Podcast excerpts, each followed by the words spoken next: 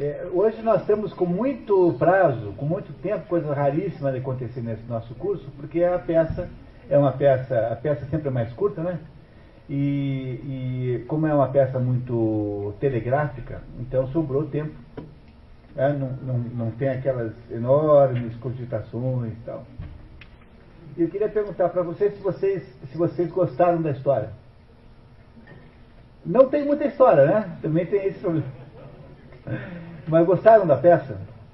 Essa peça é, tem uma, uma, uma, uma potência, um poder de conversar com o mundo incrível. É uma dessas obras assim que, que tem assim, uma superioridade, assim, que, que, que ficarão meio que permanentes.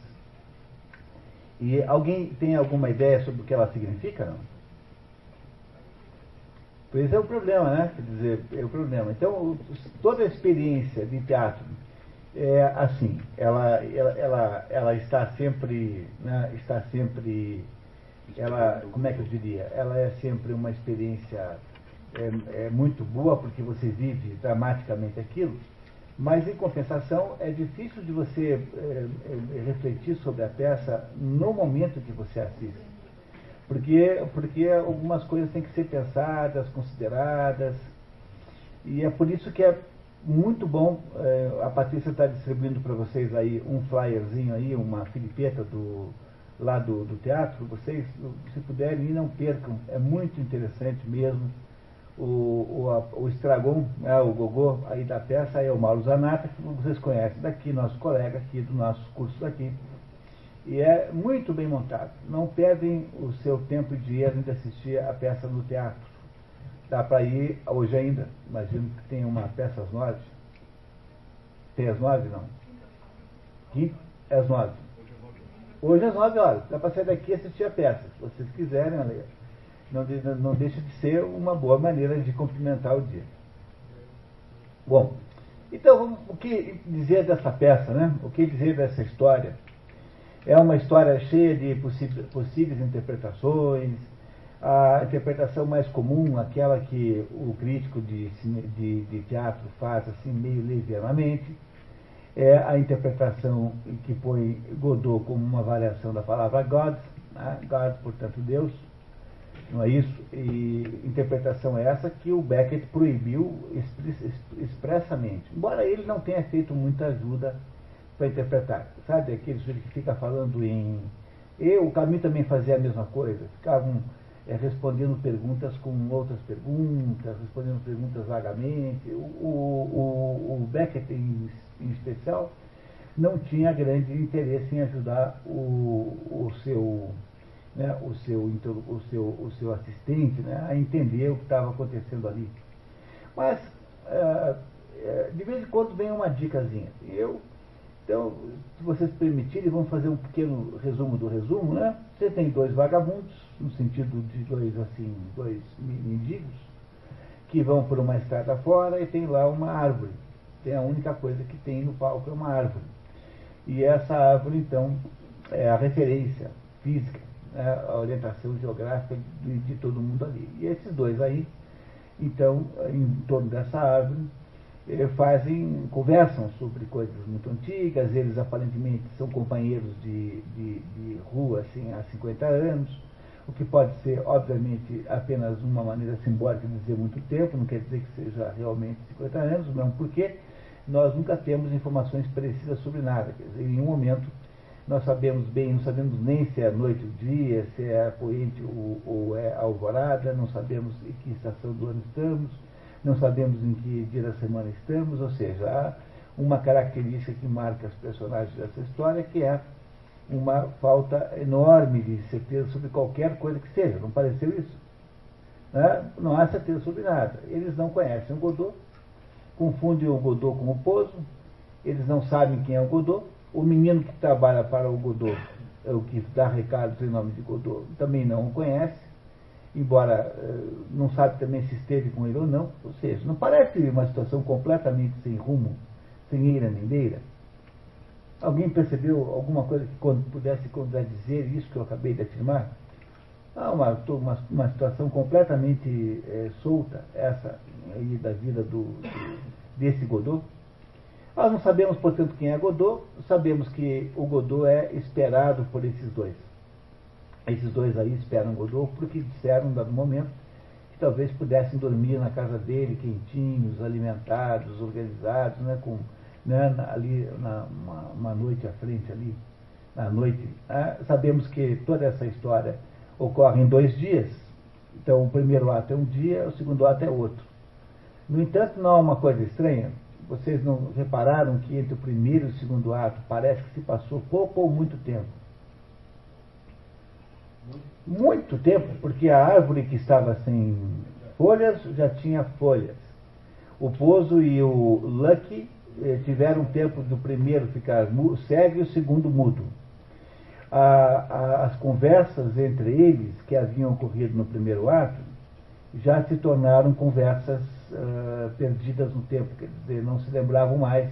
Nem o Pozo lembrava dos dois, tampouco o, o Didi, não, o Didi não, o Gogô, lembrava-se do, do Pozo e do Lucky, embora o, o Gogô tenha tomado um pontapé do, na tíbia do Lucky, que ele ficou pulando um pé só no, no palco durante um minuto e meio, ele, no entanto, não lembrava mais de ter acontecido isso com ele.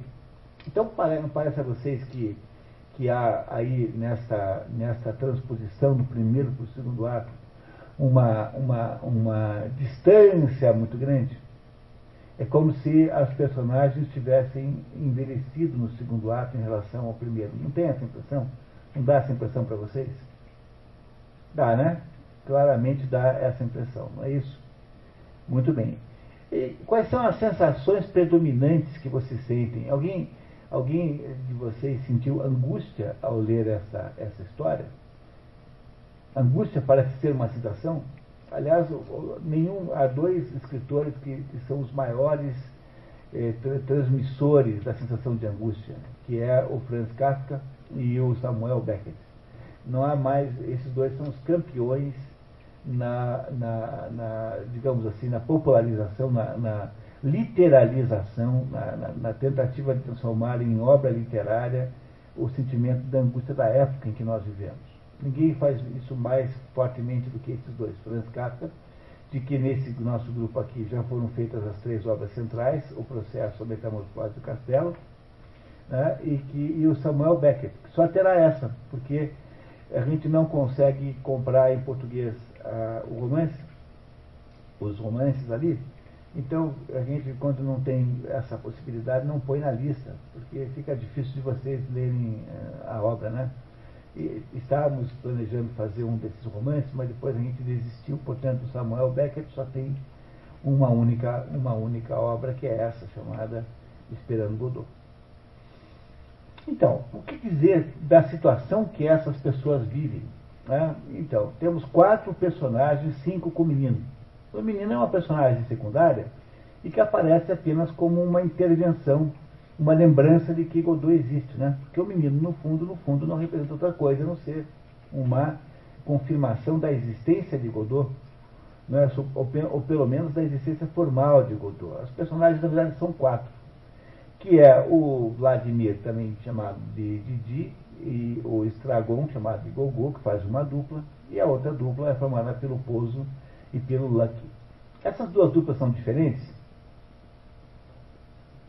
São diferentes, né? O que, que elas têm de característica? Como é que vocês escreveriam essas duas duplas? Que é do Pozo e do Lucky. A outra é mais horizontal, né? A, a, a primeira a dupla Pozo e Lucky ela é uma, na verdade a, a, história, ela é mais, na história é mais importante a dupla Didi e Gogô. Esses são os que estão o tempo todo esperando Gogô, porque o Pozo e o Lucky nunca esperam Gogô. Né? Algum, uh, Godô, né? Ninguém nunca espera um Godô, porque esses dois aí, aparentemente, o Pozo é dono daquela área onde eles estão ali, onde os vagabundos estão ali estacionados, esse Pozo, então, é um, é um sujeito que domina o Lucky, não é? E é, o, enquanto os outros dois não têm essa relação de hierarquia, eles são horizontais, o Didi e o Gogô. E o Didi e o Gogô, perto do Lucky e do Pozo, parecem ser o quê? Qual é o que, que parece assim, mais contrastante entre as duas duplas? Qual das duas parece ter alguma consciência de alguma coisa? Pelo menos uma desconfiança de alguma coisa? O Didi e o Logogô, esses têm, assim, alguma desconfiança, não é isso? Não, não que eles tenham alguma compreensão do que está acontecendo, não tem, mas eles têm, assim, alguma preocupação maior, porque o Pozo e o Luck parece que não têm a mesma preocupação que tem esses dois aí. Não é isso? Na verdade, eles são quatro, né? São quatro personagens centrais. A análise simbólica do quatro, é, o quatro sempre revela, quem estudou Mário Ferreira dos Santos consegue facilmente perceber isso, né? O quatro é a análise o que o quatro representa são o resumo das possibilidades existenciais de qualquer coisa que seja.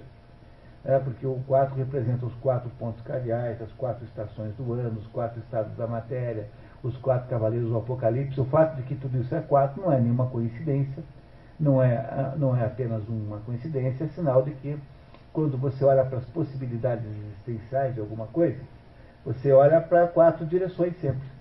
Né? Então todos os, todos os pontos cardeais se, se definem por quatro direções. Por exemplo, noroeste é a mistura de norte com oeste, e assim por diante. Então bastaria ter norte, sul, leste e oeste para poder ter todos os outros. O sentido de quatro é, é o sentido de que o quatro explicita o conjunto de possibilidades existenciais, quer dizer, o, o conjunto de possibilidades de alguma coisa existir, de tudo existir. Então, a matéria existe em quatro estados, o, e assim por diante, você vai ver, tem, tem são, aliás, os, os evangelistas também são quatro, talvez por uma coincidência, mas talvez não. Há uma enorme quantidade de coisas que se manifestam pelo número quatro. Então, o número 4 tem uma qualidade. O número 4 não é apenas uma quantidade, um pouco mais de 3, um pouco menos de 5, mas o número 4 também tem uma qualidade implícita que você estuda na simbologia, é, basicamente na simbologia é, pitagórica, de que o maior estudioso moderno é o Mário Ferreira dos Santos, o nosso Mário Ferreira dos Santos, o maior filósofo que já existiu no Brasil, e que representa essas quatro possibilidades. Por exemplo, se vocês quiserem, eu fiz aqui algumas anotações hoje de manhã. O Vladimir, por, por exemplo, parece mais eh, correlacionado ao, ao elemento ar. O estragon parece correlacionado ao elemento água. O, o Pozo parece mais relacionado ao elemento fogo. E o Lucky parece mais relacionado ao elemento terra é, o que esses quatro elementos têm de características simbólicas. Isso aqui, obviamente, le, le, lembrem sempre que essa é uma linguagem simbólica, não se está aqui falando de química nem de ciência, né, por favor. Quando você olha para os quatro temperamentos, aqueles quatro temperamentos que antigamente se achava que tinha, Teofrasto, por exemplo, então o Vladimir parece o temperamento melancólico, o Estragon parece fleumático, o Pozo parece colérico e o Lucky parece sanguíneo. Aí eles representam de alguma maneira os quatro temperamentos também. Se você for olhar, eles de alguma maneira se encaixam razoavelmente bem nessa classificação dos quatro temperamentos. Então, isso apenas para dar para vocês um exemplo de que essas quatro personagens podem ter aí um sentido simbólico é, por serem quatro e por serem quem são. Não é isso? Um sentido simbólico e por serem quem são a simbologia da personagem ajuda, mas não resolve o problema, porque no fundo eu ainda não continuo não entendendo nada dessa história, mesmo que eu tenha sido capaz de perceber a simbologia das quatro, dos quatro elementos e a simbologia dos quatro temperamentos muito claramente nas quatro personagens existentes aí. Mas se não esclarece tudo, pelo menos me ajuda a concluir que esses quatro, de alguma maneira, representam como potência, representam como modelo a humanidade inteira. Quer dizer, esses quatro são uma descrição dos quatro tipos humanos possíveis, assim, digamos, daqueles tipos básicos dos quais será construído, serão construídas as, as, as, as misturas híbridas. Né? Então, desses quatro tipos, mais ou menos, saem todos os outros. É como se essas quatro pessoas, portanto, representassem a humanidade. Não sei, isso parece é, fácil de concordar? Acho que tem um certo cabimento nisso, né? porque, afinal, ah, são as quatro personagens centrais, com exceção do menino, mas o menino não pode ser comparado com os outros quatro, porque o menino está num grau diferente do, dos outros quatro. O menino é como se fosse uma espécie de anjo, ou se fosse um, uma, uma entidade de ligação entre o mundo de Godot, que não estou dizendo que é Deus, né? mas e o mundo desses quatro, de modo que é possível concluir, por enquanto, que há uma simbologia eh, caracterológica dessas quatro entidades, desses quatro indivíduos, como sendo representantes, assim digamos, dos tipos humanos fundamentais, a partir do, do, dos quais é possível desenhar o resto da humanidade. As personagens, portanto, centrais dessa obra são personagens de que natureza? São personagens que representam, é, digamos assim, toda a humanidade. Eles são um modelo, um resumo, uma, uma, uma síntese da, da humanidade inteira. Ora, qual é o problema que essas quatro personagens têm? Elas têm problemas diferentes, né? Não é isso? Os problemas que eles têm são diferentes, mas de alguma maneira eles compartilham um conjunto de, de problemas. E quais são os problemas esses que essas quatro personagens compartilham? E qual é o problema deles? Vamos, vamos começar primeiro com o, o Didi e com o Google, né, que são as personagens centrais da história. Porque, qual é o problema que eles têm? O, o que, que acontece com esses dois aí que fazem com que a peça esteja o tempo todo nesse impasse? Estamos, vamos embora? Não, porque estamos esperando Godot. Vocês percebem que, eles, que não acontece nada nunca na peça? Em nenhum, nenhum momento não acontece nada? Nada, né? Em nenhum momento acontece nada. Quer dizer, o resultado dessa, dessa, dessa vida humana que está aí é a imobilidade, é a inação. Tá? Inação, inação significa não ação. Inação, a imobilidade total. Dizer, não é possível fazer nada, não é isso?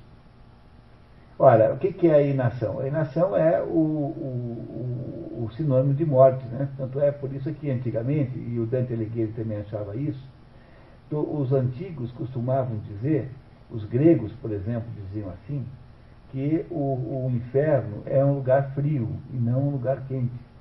Porque é a frieza, é a falta de calor, é o gelo que é correspondente à inação e não o calor. O calor, ao contrário, é extremamente produtivo. Você, o calor faz um automóvel andar, o calor faz uma caldeira funcionar, o calor faz as plantas crescerem. O frio, ao contrário, o frio ele é está associado com a pausa, com, a, com o silêncio, com a perda de ação, não é isso? É o, o túmulo. Né? O, frio, o frio tem essa associação. Portanto, os antigos diziam que a morte era associada ao frio e não ao calor. Já tem uma, uma, uma poesiazinha do, do Robert Frost. Todo mundo que estudou inglês no Inter deve ter lembrado. Né? Some say the world end on fire, others say an ice. Não lembra? Chama-se Fire and Ice, fogo e gelo. Um, um, um sonetozinho, um sonetozinho desse tamanho, que, em que ele, com muita inteligência, faz um, uma conversa sobre essa diferença do calor e do frio um poeta americano chamado Robert Frost, que por coincidência chama-se Frost, que é gelo, né? Pois é, né? Você vê como nada nesse mundo é gratuito, né? Tá? Tudo está, no final das contas, né? Tudo tem alguma ligação com, com tudo. Então, ah, o que eu estou querendo dizer para vocês é que o resultado prático do, dos acontecimentos aí na peça, embora a peça não tenha uma trama, uma trama, não tenha uma fábula, né? Fábula, no sentido literário, significa a, a, a, o conjunto de acontecimentos, porque, porque tudo que acontece aí é completamente é, inútil. Todos, todos os acontecimentos geram nada. Não é isso que acontece? Tudo não fica na mesma? Não é isso, fica tudo igual. Né? Portanto, o resultado prático disso é a perda da capacidade de ação. No fundo, quando a última linha da peça é assim, então vamos, vamos. E eles ficam parados. Eles não se mexem. Porque não têm mais capacidade de ação. Tá? Não são capazes de se mexer, não são capazes de produzir nenhum ato que seja de fato é, capaz de gerar uma consequência qualquer. Onde é que eles gastam as energias o tempo todo da peça? Qual é a atividade mais, mais digamos assim, energética da peça? botar o sapato, tirar o sapato. Né? Não é isso? né, bater no, no, no, no lucky, porque né, batem no lucky. É, o, é, é, tentar inutilmente levantar o pouso do chão, não é isso? Não é isso que eles fazem o tempo todo? Essas atividades que eles fazem o tempo todo parecem ser atividades produtivas, que tenham gerado alguma contribuição, que tenham gerado alguma, alguma espécie de, de renovação de alguma coisa. Não, né? Não é essa a sensação que nós temos, que tudo é mais ou menos inútil? Não é isso que, que, que tem? Tudo é inútil, não é? Não parece tudo inútil? Não há uma sensação de desânimo permanente e sistêmico que passa por toda a peça? O, o, autor podia ter feito isso de outro modo, então podia ter colocado uma personagem para contar para vocês isso, mas ele não faz assim, porque dentro da, digamos assim, da linguagem teatral que é estabelecida aí por esses é, dramaturgos absurdos, o que você faz não é isso. Você faz é fazer a pessoa que está assistindo passar pela angústia, gerar na pessoa a mesma angústia que uma personagem real estaria é, gerando, né? sentindo. Então não há aí nenhuma é, tentativa de influenciar o, de influenciar. Ninguém conta para você isso, mas a sensação que é para uma pessoa normal devia ter, supondo que o resumo tenha funcionado minimamente, é que ali há uma desesperança absoluta, que não há o que fazer, que não se pode fazer nada de verdade. É, eles não estão esperando alguém que eles não conhecem? Estão, eles não sabem quem é Godot. Não é isso? Eles não sabem também por que, que eles esperam, ou sabem? Não, eles têm de vez em quando alguma impressão que é para poder dormir de noite, mas não é alguma impressão concreta e real. Tanto é que eles, no fundo, no fundo, não têm a menor ideia do que eles estão esperando. Não é isso? É isso que está acontecendo aí? Não parece a vocês uma espécie de tragédia da desesperança? Vocês já se sentiram assim alguma vez na vida? uma sensação assim de que tudo é mais ou menos inútil e sem sentido. Quase sempre as pessoas, não, das 8 às 6, todo dia eu sinto isso. Das 9 às 6, eu, todo dia eu sinto isso. Né? Tem gente que, que responde assim, todo dia das 9 às 6 eu passo pela experiência de viver uma vida completamente vazia e sem sentido. Ah, deve ser o caso de muita gente, de fato é. É o caso de muita gente, não tem a menor dúvida. Acho que, acho que a coisa mais difícil do mundo é você arrumar um emprego divertido. Um emprego que tenha, assim, realmente uma, uma motivação existencial. É, assim, é difícil conseguir. Pois é, por isso é que é complicado, porque de modo geral as coisas que você gosta de fazer, ninguém quer, ninguém paga você para você fazer. Ao contrário, cobram. Né? De modo geral, esse é o problema central desse problema, que as coisas que você gosta de fazer, de modo geral, ninguém te paga, ao contrário, te cobram para que você possa fazer. Né? né? Muito bem. Né? Quando sabe conectar os outros, tá, três reais, não sei quanto.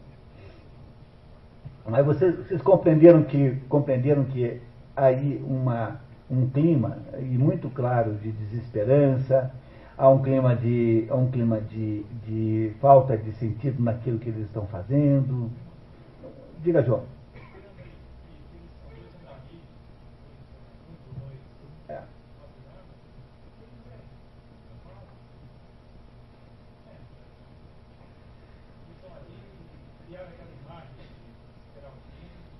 Mas eles. Vocês, vocês não sentem que eles têm uma certa angústia com isso? Porque. É, eles fazem aquela dupla gordo e magro não é isso, né? Eles têm, eh, são personagens, são, são, são, são, são tipos, é, são tipos é, psicológicos muito diferentes uns dos outros. Botei aqui, ó, o Vladimir neurótico, o Estragou intuitivo, o Pozo extrovertido, o Lucky introvertido. Se você for pensar por esse caminho, eu não gostaria de entrar por esse caminho, porque a gente vai fazer aqui muita análise psicológica que sempre terá muita arbítrio, né? mas eles podem até mesmo representar quatro características pessoais que todo mundo tem, quer dizer, quatro aspectos da vida humana. Isso não parece ser fora de propósito, você poderia fazer aí uma análise dizendo assim, olha, eu acho que esses quatro, essas quatro jeitos de ser são os quatro, digamos, quatro jeitos fundamentais de, da pessoa humana ser. Eu acho que não há dúvida nenhuma que esses quatro representam a humanidade, eles representam o ser humano. Ele, é assim que, que eles representam. Há uma imensa especulação, porque um sujeito chamado Theodor Adorno, que é um daqueles é, filósofos marxistas da escola de Frankfurt, é, diz assim, não, porque existe no, no, no livro, num livro de, de, Hegel, existe lá o tal, do, a tal do, do modelo que é o dono e o servo. E o Hegel fez lá uma, uma fenomenologia do espírito de Hegel, tem lá a figura do dono e do servo. E esses dois aí seriam o Pozo e o Lucky. Por exemplo, o Otto Maria Capô não tem a menor dúvida, não tem um centímetro de dúvida de que essa é a explicação para o Pozo e para o Lucky, que eles são materializações que faz o Samuel Becker para refletir ali essas duas personagens eh, que estão em Hegel. E depois, mais tarde, Marx, que é na verdade um sujeito hegeliano, porque Marx, a, de, né, a ideia, a própria ideia de de, de dialética histórica é uma ideia hegeliana.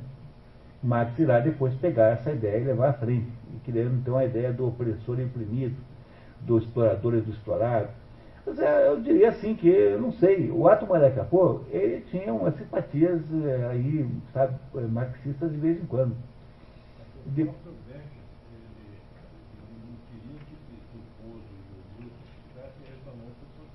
É isso, quer dizer, Todo, todo grande escritor, o Anatório é assim, todo grande escritor fala assim, olha, fica todo mundo proibido de fazer analogia com a minha obra. Porque eh, eu sempre digo para vocês isso aqui. Há duas. Porque, a, a, desculpe, analogia não. É fazer. fazer é, é, alegoria, tá? Porque alegoria, alegoria é uma analogia. O símbolo também é uma analogia. Então, analogia o que, que é? Analogia é você juntar duas coisas. Só que a, a, diferença da analogia simbólica para analogia alegórica é que a analogia alegórica ela é absolutamente caótica. Porque qualquer um pode imaginar que essa relação aí entre o Pozo e o Lã, que é assim, a relação do homem dominador da mulher dominada, a relação dos nazistas eh, e dos judeus. Veja, o livro foi escrito na guerra praticamente.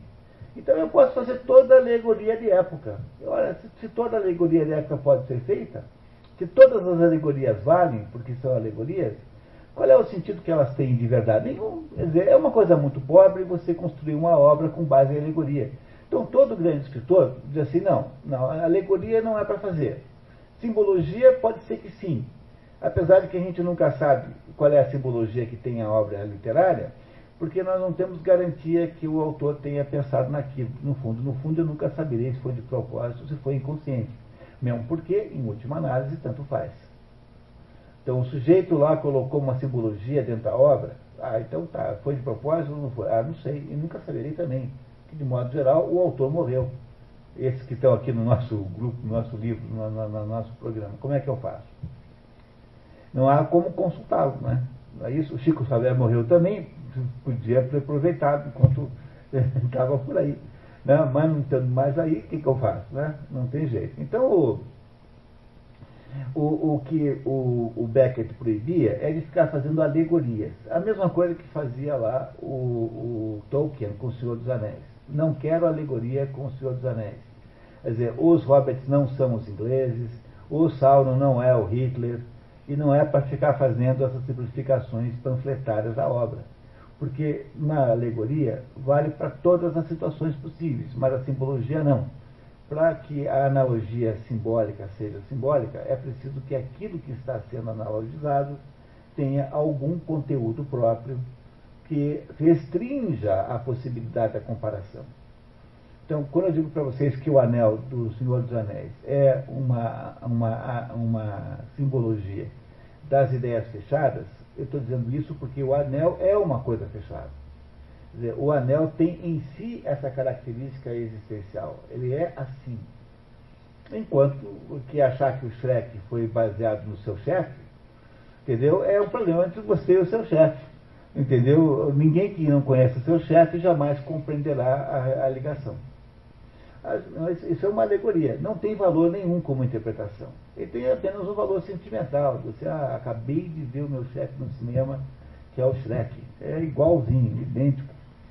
Ah, mas é apenas uma alegoria, não serve para fins interpretativos, a não ser quando a obra foi feita para ser alegórica. Aí então você pega, por exemplo, Animal Farm, que é uma obra alegórica de qualidade boa.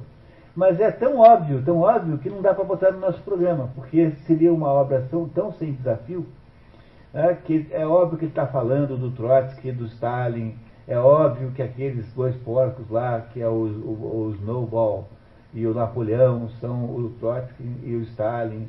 É óbvio que aquilo lá é uma gozação da, do Partido Comunista. Mas percebam como seria pobre trazer um livro desse aqui no nosso programa, né? Não teria graça nenhuma. Vocês achariam assim, sem nenhuma inspiração, entendeu? Embora seja importante, é, é mal bem feito, é, é uma alegoria bem feita, é, tem muito valor. Mas é muito pobrinho, porque é uma obra muito panfletária. Toda vez que você faz uma obra alegórica, ela fica panfletária.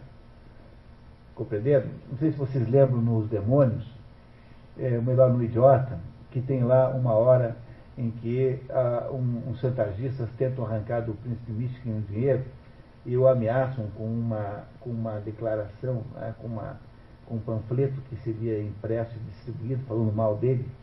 Aquele tipo de coisa, que é o panfleto, né, é uma simplificação da realidade. É você eh, concentrar todos os males nos seus inimigos e todos os, os bens dos seus amigos. Ninguém acredita. Todo mundo sabe que é uma obra política, que é, portanto, uma iniciativa que tem um objetivo fechado e que não serve para debater nada. O é, panfleto é isso. O panfleto é um instrumento político, não é um instrumento de conhecimento verdadeiro. É por isso que muito mais importante do que você imaginar que o Pozo e o Luck possam ser aí é, alegorias, a, digamos, ao capitalista e o, e, o, e o oprimido, o proletário, os, os, os operários, enfim, o que for, que é uma coisa muito, é, é muito infantil você imaginar isso, porque se fosse assim, nós não, não, não teria valor nenhum essa história em outra época. Mas não, não pode ser isso. Mas não dá para você imaginar, conforme o Teodoro Adorno, que se trata ali de uma alegoria às relações de dominação econômica tal, porque não é, é tem um componente autoritário e arbitrário em todo mundo, mesmo quando você não é, é capitalista nenhum. Pô. Porque imaginar que só o, o capitalista possa ser autoritário e explorador não é uma coisa muito infantil. Pois o sujeito pode ser operário e pode ser tão autoritário e explorador quanto o outro. Não é explorador na mesma direção, mas explora lá os filhos, enfim, não sei quem, o cachorro, sei lá, entendeu? Mas qualquer coisa. Né? Os pobres não, não alugam crianças uns para os outros para ficarem pedindo esmola na rua com criança no colo e não são capitalistas nenhum. Quer dizer, a gente tem que parar com essas interpretações é, aí modernosas, que são interpretações ideológicas, e começar a olhar para a obra com um pouco mais de amplitude. Então, me parece muito mais é, legítimo é, analisar essas quatro personagens centrais aí como sendo ah, aspectos determinados da, da, da estrutura da, da, da condição humana como sendo eh, possibilidades humanas centrais que, misturando-se entre si, farão ah, a origem de todas as outras. Quer dizer, esses quatro são a humanidade de alguma maneira, como se ela representasse a humanidade simbolicamente. Muito bem. Então, o que, uma vez que vocês concordam com isso, de maneira até entusiástica, estou percebendo assim pela reação do público. Não, senti uma verdadeira, uma verdadeira comoção é, de concordância agora. Né? Não é isso, né? Quer dizer, o, o, que, o que, que é, o que, que afinal de contas é o problema desse, de, desses quatro aí? Porque esses quatro é, repararam que passou um monte de tempo do primeiro e o segundo ato? Quer dizer, o primeiro e o segundo ato não foram na noite para o dia, mas por que, que parece que da noite para o dia? Porque não, tudo ficou tão igual, né? as coisas continuaram tanto as mesmas que nada mudou na prática.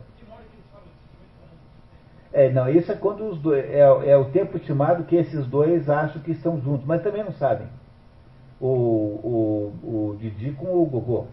Não é isso? Na verdade, ninguém sabe nada, né? Na verdade, não há uma perda total de referência da vida nesse negócio.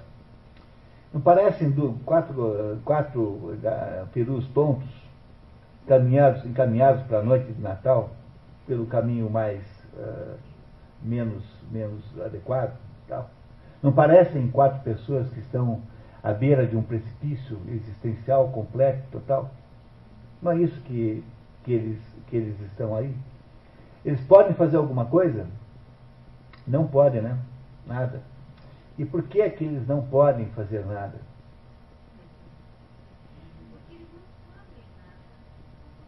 Não sabem nada do que está acontecendo. Mas há ah, talvez a necessidade de escavar um pouquinho melhor esse poço. Mas antes de escavar esse poço melhor, eu preciso agora então fazer uma pequena é, digamos, uma pequena mudada de roteiro, de, de uma, uma, saída da estrada, entrar aqui por uma estrada vicinal e contar a vocês uma coisa importantíssima que está na Poética de Aristóteles, um dos mais importantes livros de Aristóteles, a Poética, que é um livro de dificuldade grande de leitura, porque é um livro todo ele é, muito, muito mal acabado, porque esses livros do Aristóteles não são livros ditados, são livros que foram resultado de anotações de aula, então são anotações de alunos na poética que não está nem completa, falta a segunda parte, tanto é que naquele, naquela história, O Nome da Rosa, aquele livro lá, que, toda, que é a origem de toda aquela trama, é a segunda parte da poética, que teria sido descoberta, é claro que, que, que, não, que não foi, tá? tá? não foi na prática, mas essa é, a, digamos, a, o motivo ficcional daquela confusão lá do nome da hora. É um livrinho mais ou menos só, né? Não é isso? É um livrinho mais ou menos. Humberto Eco é desse sujeito assim que às vezes eh, tem um, são aquilo que os franceses chamam de idiot savant, entendeu? Que é o, o idiota sabe, é, sabe, o sábio, que é aquele plano que apesar de ter estudado muito, muito, muito, não é capaz de entender com clareza as coisas, sabe? Às vezes é de uma, de uma falta de uma, uma, confusão tremenda. Mas não é um intelectual assim ao qual você deve dedicar toda a sua vida. Tem muitas, muitas. Eu, eu estimo que seja por causa daquele negócio de semiologia. Ninguém escapa é, daquele negócio de semiologia vivo, intelectualmente vivo. Tem é, sempre um preço a, pagar, a se pagar para ter se metido em semiótica, semiologia, semiótica. Bom, mas os médicos logo acharam que estava falando de, de, dor de cabeça, né? Semiologia e tal. Mas no fundo é a mesma ideia. Tá? Bom, mas voltando ao, ao, assunto em questão, Aristóteles na poética, ele faz uma maravilhosa descrição que depois foi muito sistematizada por um grande crítico literário chamado Northrop Frye. Northrop, Northrop Frye, que era um, um crítico de literatura canadense, já falecido, pouco tempo, o Northrop Frye escreveu um livro chamado o, o é, já, já vou lembrar, exemplo, em que ele pega é, a poética de Aristóteles, um dos capítulos do livro, e faz uma explicitação com mais clareza do que Aristóteles tinha ali mais ou menos indicado naqueles né, caminhos. Né? Anatomy of Criticism, Anatomia da Crítica, o livro do Northrop Frye. Se eu não me engano, tem, tem, tem com certeza a tradução brasileira, Anatomia da Crítica. Editora Cultrix, Anatomia da Crítica, Cultrix. É, é, tem, dá para comprar em sebo só, acho que não tem novo.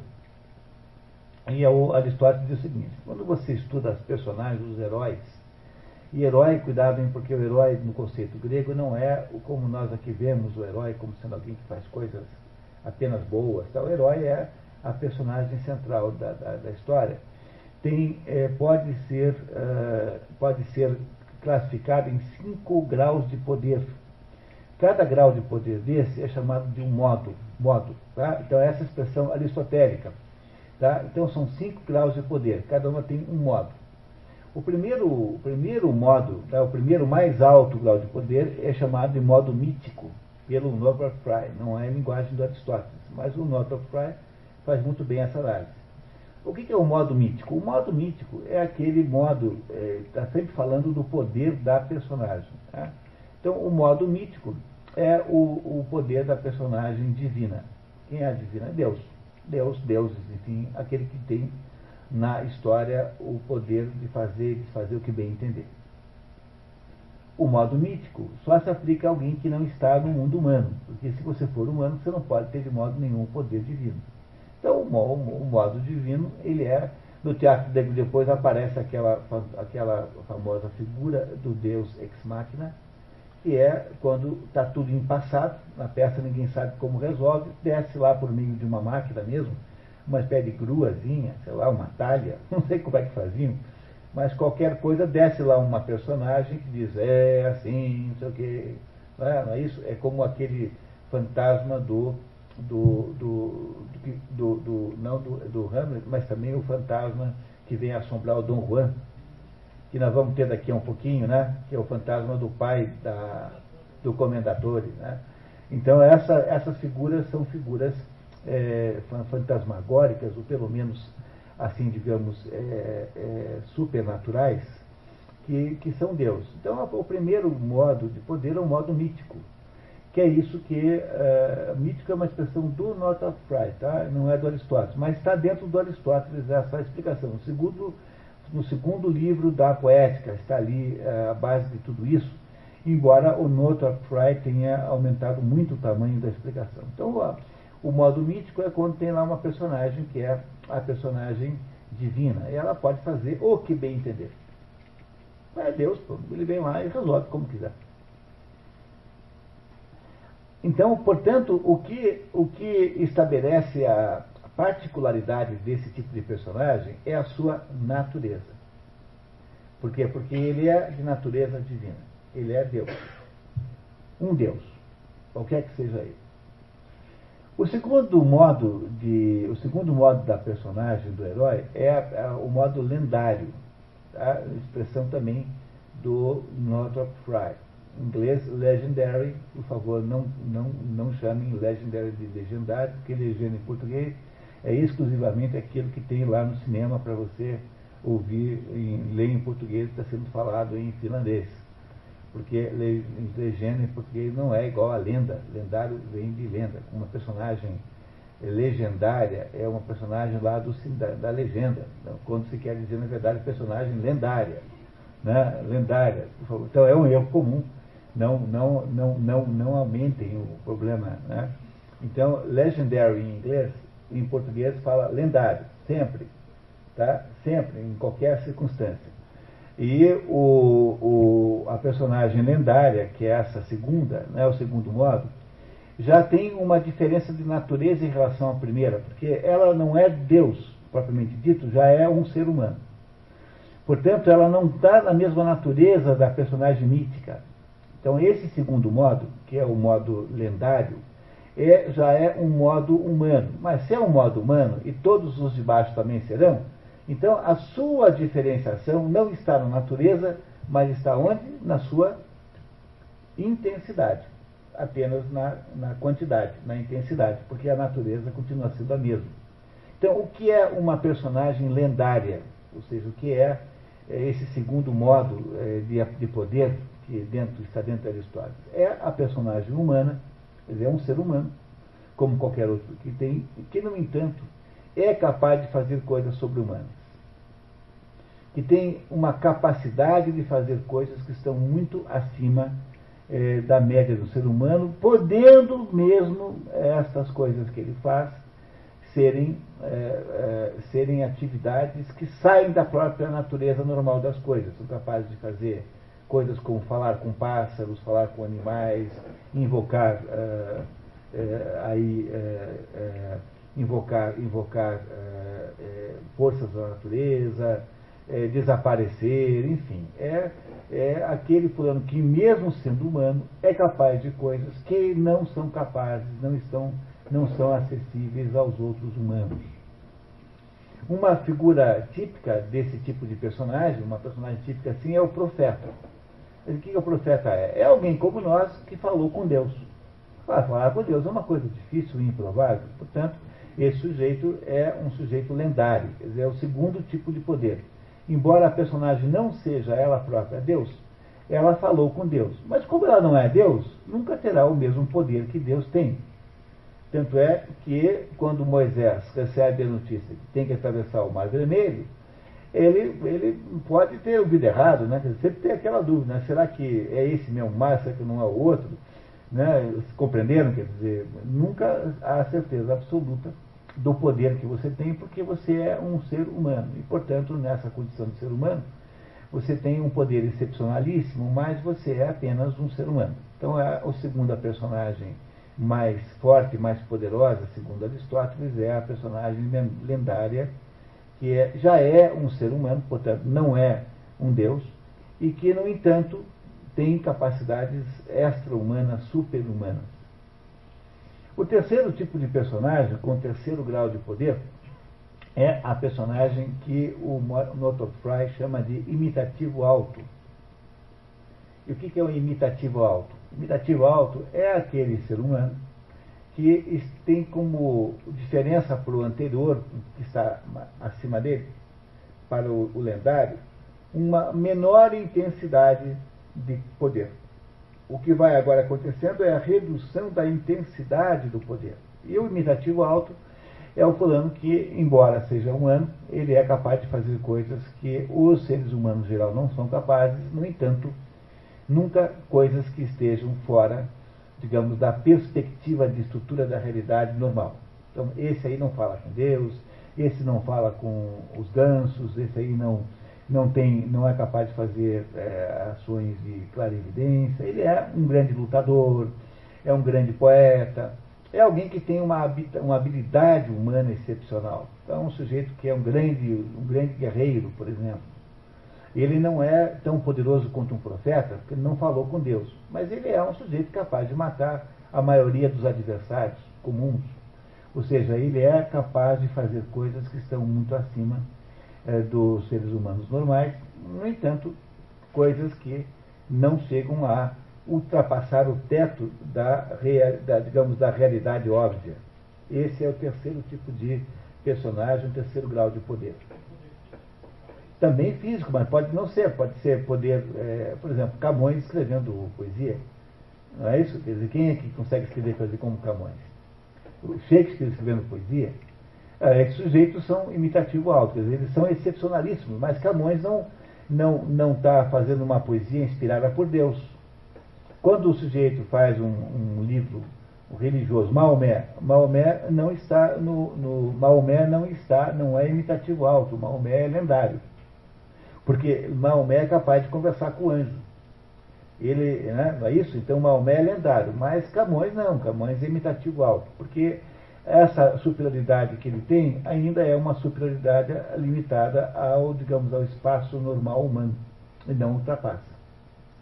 Bom, uma vez que vocês compreenderam esse terceiro tipo, vamos para o quarto, que é o quarto, né, sempre diminuindo o poder, que é aquilo que Aristóteles, que Northrop Frye chama de imitativo baixo.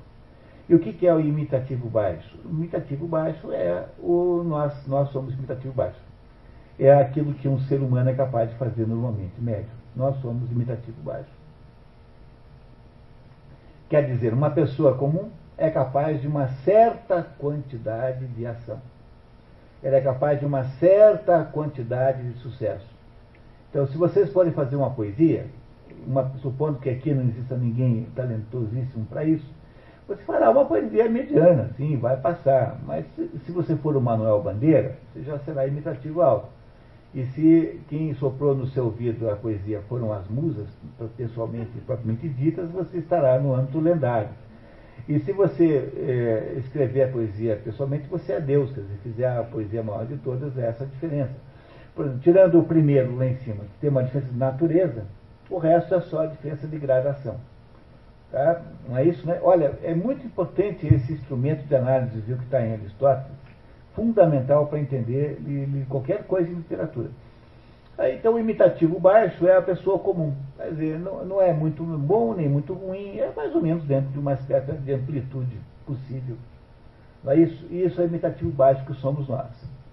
E por último, há um quinto, um quinto grau de poder, que é aquele grau de poder que tem aquela pessoa, aquela entidade, que está abaixo da média.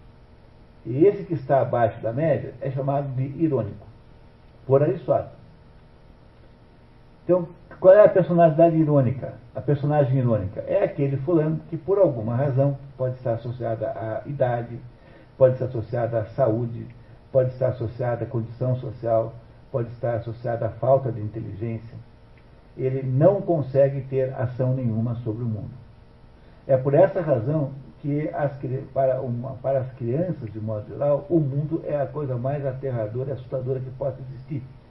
Porque as crianças olham para o mundo e todos os fatos do mundo que parecem, é, digamos, administráveis para uma pessoa normal, parecem às crianças aterradores e horrorosos e, e, e, e destinados ao total desastre completo.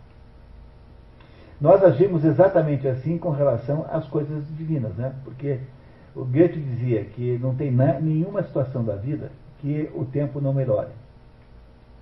Tinha toda a razão, porque aquilo que nos parece horrível, talvez um dia a gente vai dar risada. Né? Então, mesmo uma pessoa normal, ao olhar para as coisas dessa vida aqui, tende sempre a superestimar a sua importância. Mas uma, nesse modelo aristotélico dos poderes, dos cinco modos, né, dos poderes da personagem, o modo mais baixo é o modo irônico, em que aquela personagem está abaixo do poder da média das outras. Quer dizer, o sujeito não consegue ter a mesma capacidade de se, de se relacionar com o mundo como uma pessoa normal poderia. Está claro para vocês essa diferença, esses cinco patamares? É porque ou ele é aleijado, ou porque ele é doente mental, ou porque ele está preso, ou porque ele está é, sem poder nenhum de reação. Sócrates, na apologia de Sócrates, de alguma maneira, era um modo irônico. Porque apesar de ser Sócrates, todas as condições acusatórias eram contra ele. Não é isso? É, ou porque é criança, ou é porque é, não entendeu nada, quer dizer, alguém que está numa situação que todos os outros entendem, mas você não entende nada do que está acontecendo, porque você é a vítima da situação. Então você está preso de uma tramóia, de uma, preso de uma conspiração, por exemplo. Pois as, todas as possibilidades das personagens literárias dividem-se nessas cinco.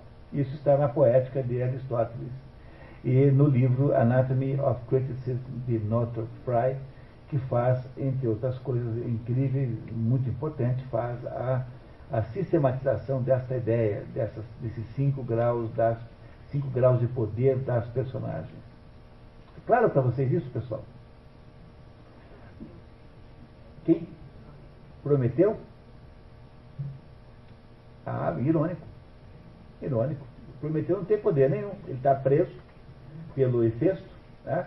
tem Kratos e não é isso? Kratos e força e poder, o segurando. O Prometeu é exatamente o caso, quer dizer, o Prometeu é exatamente o caso nesse sentido, né? É o, é o desenho do sujeito que foi posto no modo irônico. Né? No modo irônico, né? Todas as personagens vão caber numa dessas cinco cabeças aí. Por isso eu digo para vocês, esse método, essa, essa esse modelo analítico é de uma validade extraordinária, importantíssimo para entender literatura.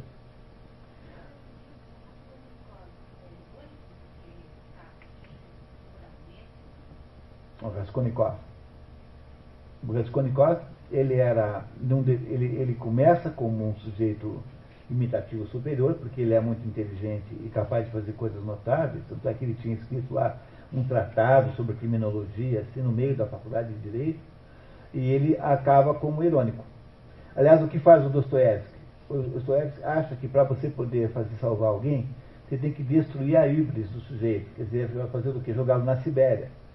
E que jogar na Sibéria é transformá-lo numa personagem irônica. Né? O tempo todo ele faz isso, ele vai derrubando todo mundo. Derruba o, Dmitry é, Karamazov, Dmitry, derruba o Raskolnikov, né, de, vai derrubar depois o, o, o, o aquele, o, o, o Rugojet do, do, do, do, idiota e assim por diante. Né? Ele, ele acha que tem que derrubar o sujeito o irônico para ele salvar, senão ele não se salva. Bom, me contem então, pessoal. Vocês acham que essas personagens centrais aí, o Didi e o Gogô, são que tipo de personagem? Bom, mas acho que não pode ter ninguém mais irônico do que esses dois, né?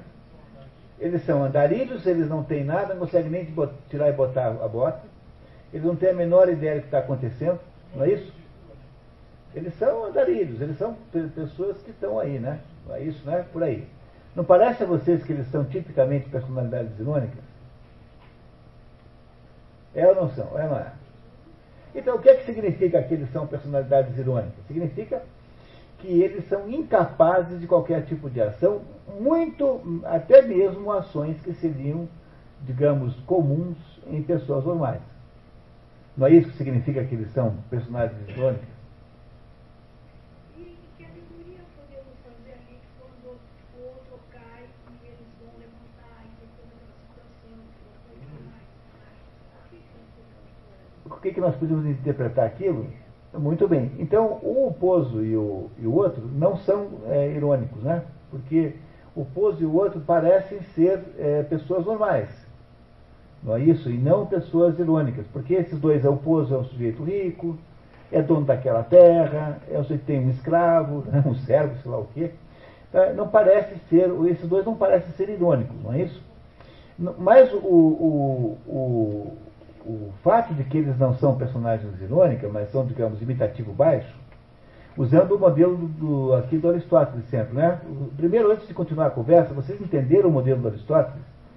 Porque se vocês entenderam, a gente não vai conseguir entender o final da conversa. Alguém não entendeu, quer que eu explique de novo? A única regra do nosso programa é, é proibido não entender. Posso continuar? Então tá. Então, o, apesar de eles não serem irônicos, serem imitativo baixo, digamos assim, o Pozo e o. O outro lá não, o outro é irônico também, o Lucky. Né?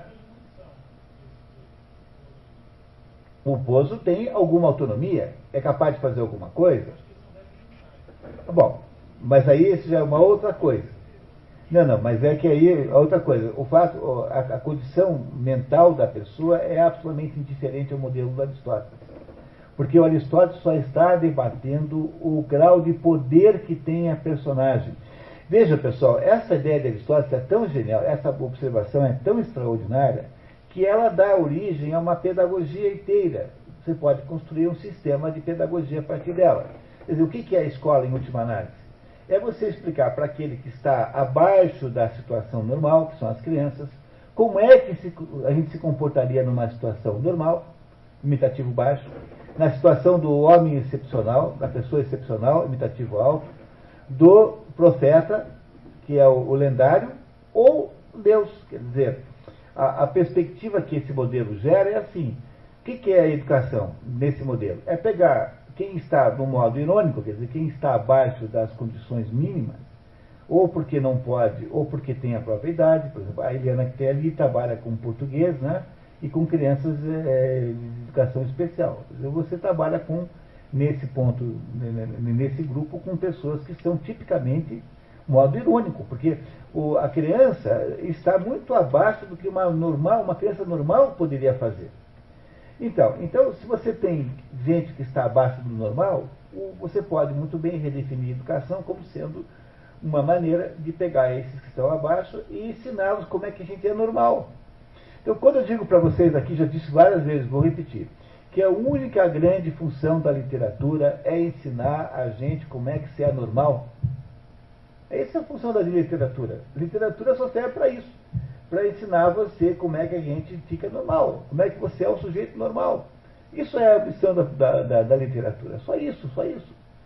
Então, o que é a missão da escola? Ensinar como é que a gente é normalmente. Então, aquela pessoa que está abaixo, por alguma razão, seja qual for ela. Até mesmo por debilidade mental, pode ser até o caso, mas não necessariamente assim. As crianças todas estão abaixo não são débeis mentais. Toda criança é assim, portanto, não haveria nenhuma outra aplicação maior do que você criar uma pedagogia de mostrar para a criança que está abaixo como é que a gente é normal como uma pessoa normal, como é que é normal uma pessoa excepcional fazer. E aquilo que eu sempre digo para vocês, que educação é você apresentar ao mundo os melhores exemplos humanos. Né? Não, não só melhores exemplos de escovar os dentes, mas melhores exemplos de comportamento, de, de, de, de tratamento dos mais velhos, os melhores exemplos de tratamento das mulheres, os melhores exemplos de poesia, os melhores exemplos de física, enfim. Educação é apenas mostrar os melhores exemplos. Onde é que estão os melhores exemplos? Estão nas personagens da vida existencial, né? Que estão nos graus mais altos de poder.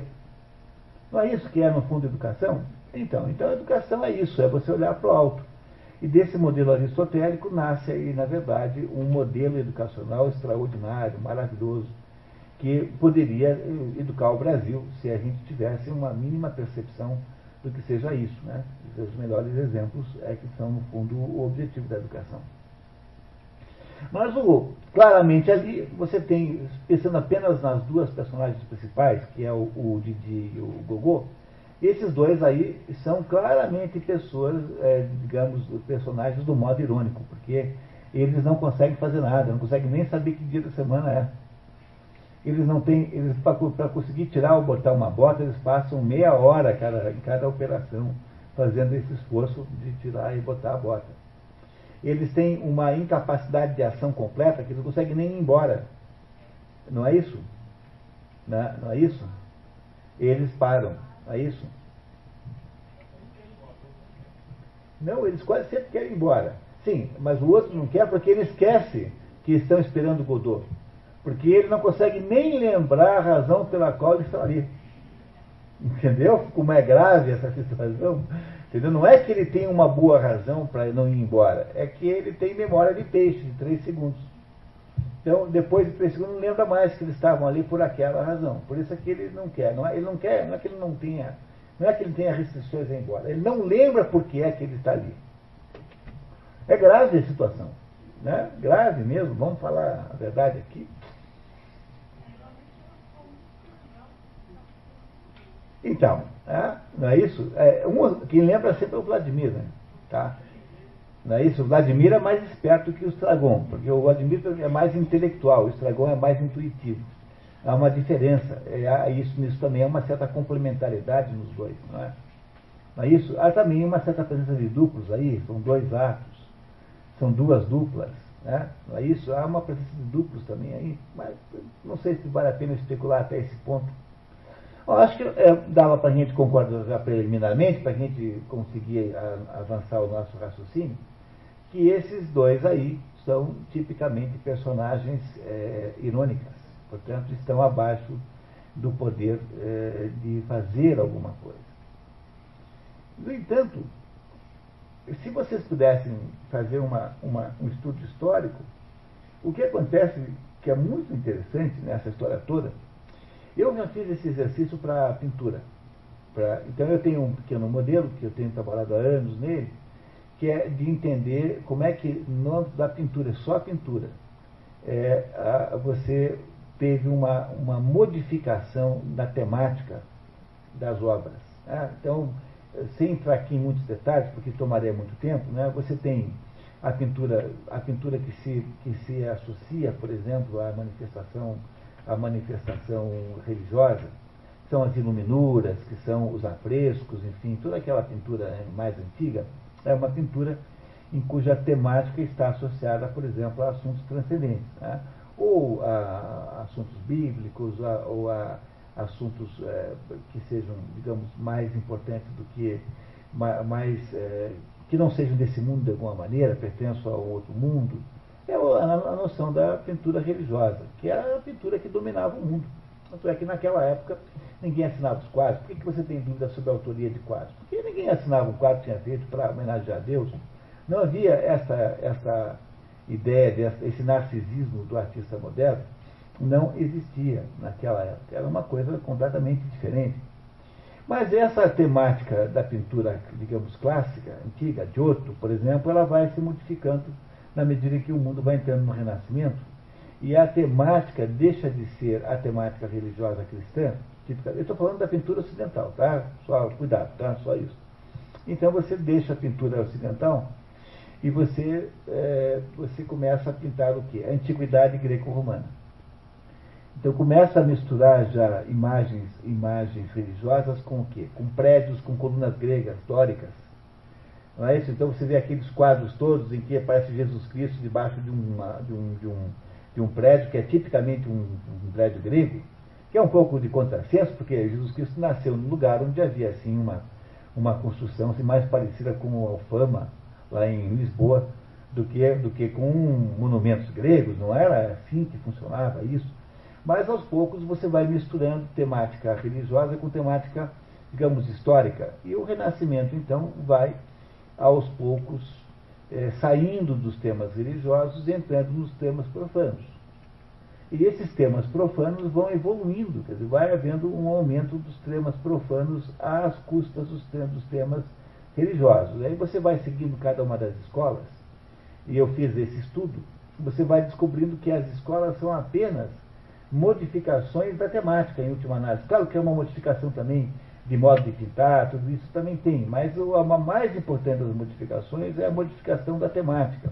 E a temática vai cada vez ficando mais próxima da, do realismo do indivíduo. Então, chega, por exemplo, antes dos impressionistas, você tem a, a temática que, que, havia ali predominante na pintura francesa, por exemplo, era aquelas coisas tipo uh, é, feitos da França, elas já eram temáticas políticas, a própria ideia da pintura realista, não realismo moderno, mas naquela época, né, era a ideia de trazer temas históricos, cada vez saindo o histórico da França, não é? Não é o, aquele quadro gigantesco que tem lá no Museu Nacional de Belas Artes, que é a, a primeira missa, mas aí não é a religião, é a fundação do Brasil e assim por diante. Aí tem lá o quadro da batalha, não sei das quantas. Cada vez as temáticas vão ficando mais é, próximas da vida social.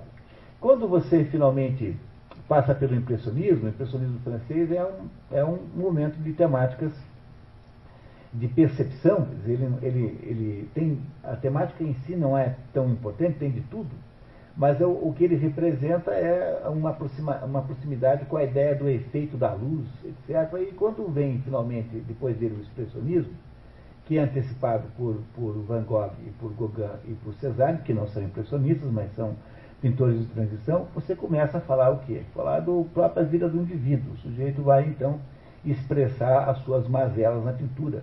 Pela primeira vez na história aconteceu isso, porque ninguém fazia isso.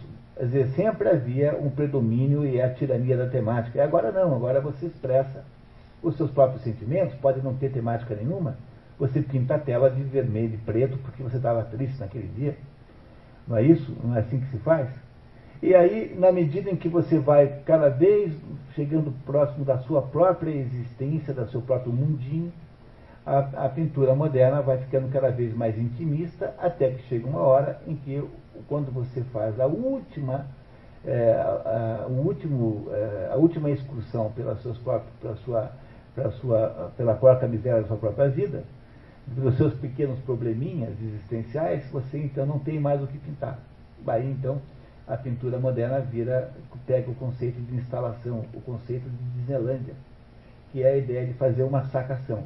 A arte não é mais pintura, não tem mais temática nenhuma, porque você chegou ao mínimo, absolutamente ao mínimo das possibilidades de expressão. Como é que você faz isso?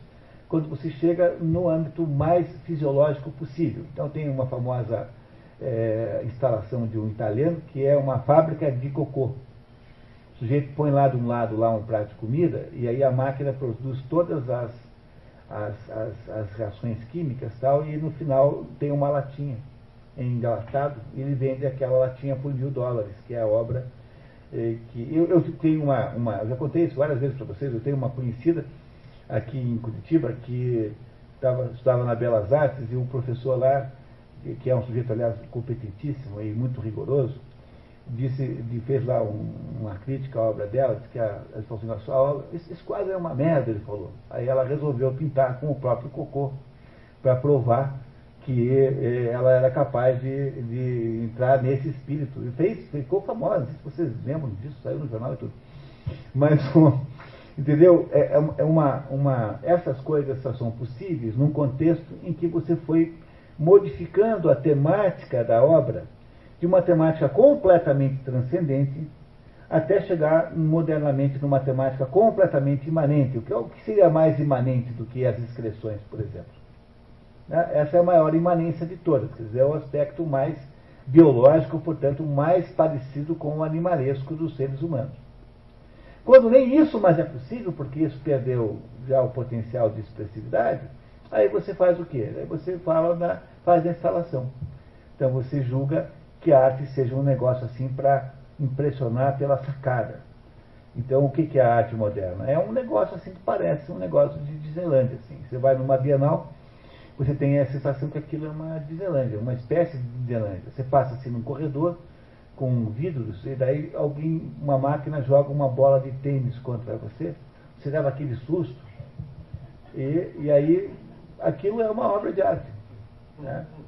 E nesse contexto dessas coisas todas, é que é possível haver os fatos como que eu vou relatar. Por exemplo, o sujeito não mandou a obra de arte, não mandou a obra para o salão em tempo, aí a, a curadoria botou lá numa plaquinha, no lugar assim, a obra não, não foi entregue. E aí esse negócio ganhou o primeiro prêmio, a plaquinha. Não, né? Aqui no festival, numa dessas bienais de gravura que houve aqui, tinha uma geladeira, e dizia assim na geladeira, abra. E você abria a geladeira e tinha assim uns 5 quilos de peixe podre dentro, é, porque a geladeira estava desligada. E você sentia aquele golpe, né, de, daquele golpe é, desagradabilíssimo. E isso era, do ponto de vista do artista que fez isso, uma gravura. Porque gravou em você alguma coisa, sei lá, deve ser. Ou porque nunca gravou na sua memória, você nunca mais vai lembrar disso, nunca mais na sua vida. Entenderam isso? Muito bem. O que eu fiz foi apenas um parênteses para explicar uma coisa aqui associada à nossa história. O que é interessante na história da literatura, que se você pensar bem, bem mesmo, se você olhar com, com, com um certo realismo, você descobre o seguinte, que a literatura, a história da literatura ocidental, é uma história em que você progride, digamos assim, do imitativo alto ou do lendário, do lendário da Ilíada você regride cada vez para personagens com maior, com menor grau de poder. Ou seja, a história da literatura ocidental nada mais é do que uma espécie de progresso na direção dos tipos é, irônicos. Vocês compreenderam isso? Que a personagem central do, do literária moderna é o personagem irônica. É só você fazer um pouquinho de comparação histórica. Com isso que eu fiz para a pintura, dá para fazer para a literatura também. Né? A pessoa que tem uma bacana para fazer um mestradozinho de, de literatura, porque o que vai acontecer, é, você pegaria o modelo dos cinco, dos cinco graus de poder e vai fazendo estudos de classificação para descobrir que o foco central, quando eu digo que progride, não quero dizer que não tenha variações, quer dizer, no fundo isso é tudo assim, meio sujo, né? Mas, a, o, digamos, o, o, o, núcleo literário vai descendo da personagem lendária ou da personagem mítica para lendária, para imitativo alto, imitativo baixo, e agora chegamos finalmente no irônico. Quer dizer, essas duas personagens que estão aí, o Didi e o, e o Gogô, são personagens irônicas. Mas por que, que elas são assim?